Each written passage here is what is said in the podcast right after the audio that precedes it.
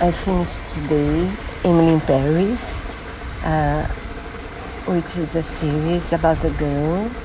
She's about on her 20s and she moves to Paris because she's a, she works in a marketing company who bought an office in Paris and her boss is pregnant so she cannot go.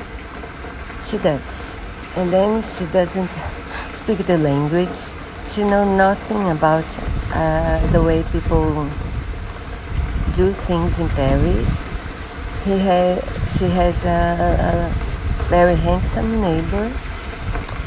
Her boss in Paris hates her and she's not well received. But she slowly finds her way. Lovely, lovely uh, photography and lovely Paris. So I do recommend it. Very light, very funny, delicious. Enjoy.